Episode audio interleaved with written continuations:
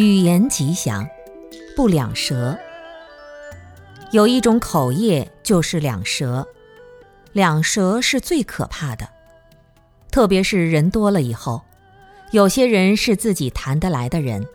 还有些人是自己谈不来的人。我们看到有些人总是在背后说某某人的坏话，当着那人的面又不说，喜欢在背后传来传去。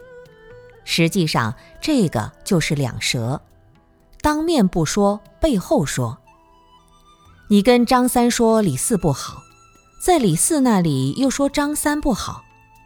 人都是这个毛病。我们见过这样的人也很多，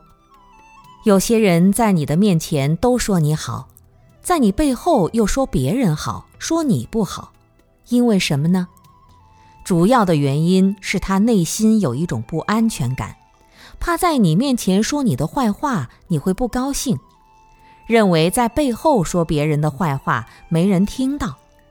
这实际上是掩耳盗铃，就是把自己的耳朵蒙起来，以为别人听不到。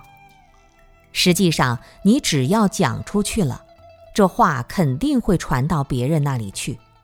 你一定要相信。就是你想说一个人坏的时候，你最好是当着他的面说，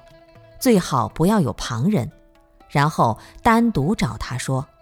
这样子你怎么说他都觉得你是为他好。如果你当着两三个人的面，或者更多人的面，或者干脆就背着他，不当着他的面说，这都属于两舌的嫌疑。如果真正为他好，你要当着他的面说，告诉他这个错掉了，然后你在背后赞叹他是没有问题的，这样就是最坏的人。你在背后赞叹他，他听到了也会高兴。不管怎么说，我们赞叹一个人的时候，也要有实质性的尊敬心，知道他有好的地方，我们去赞叹他，这才是对的。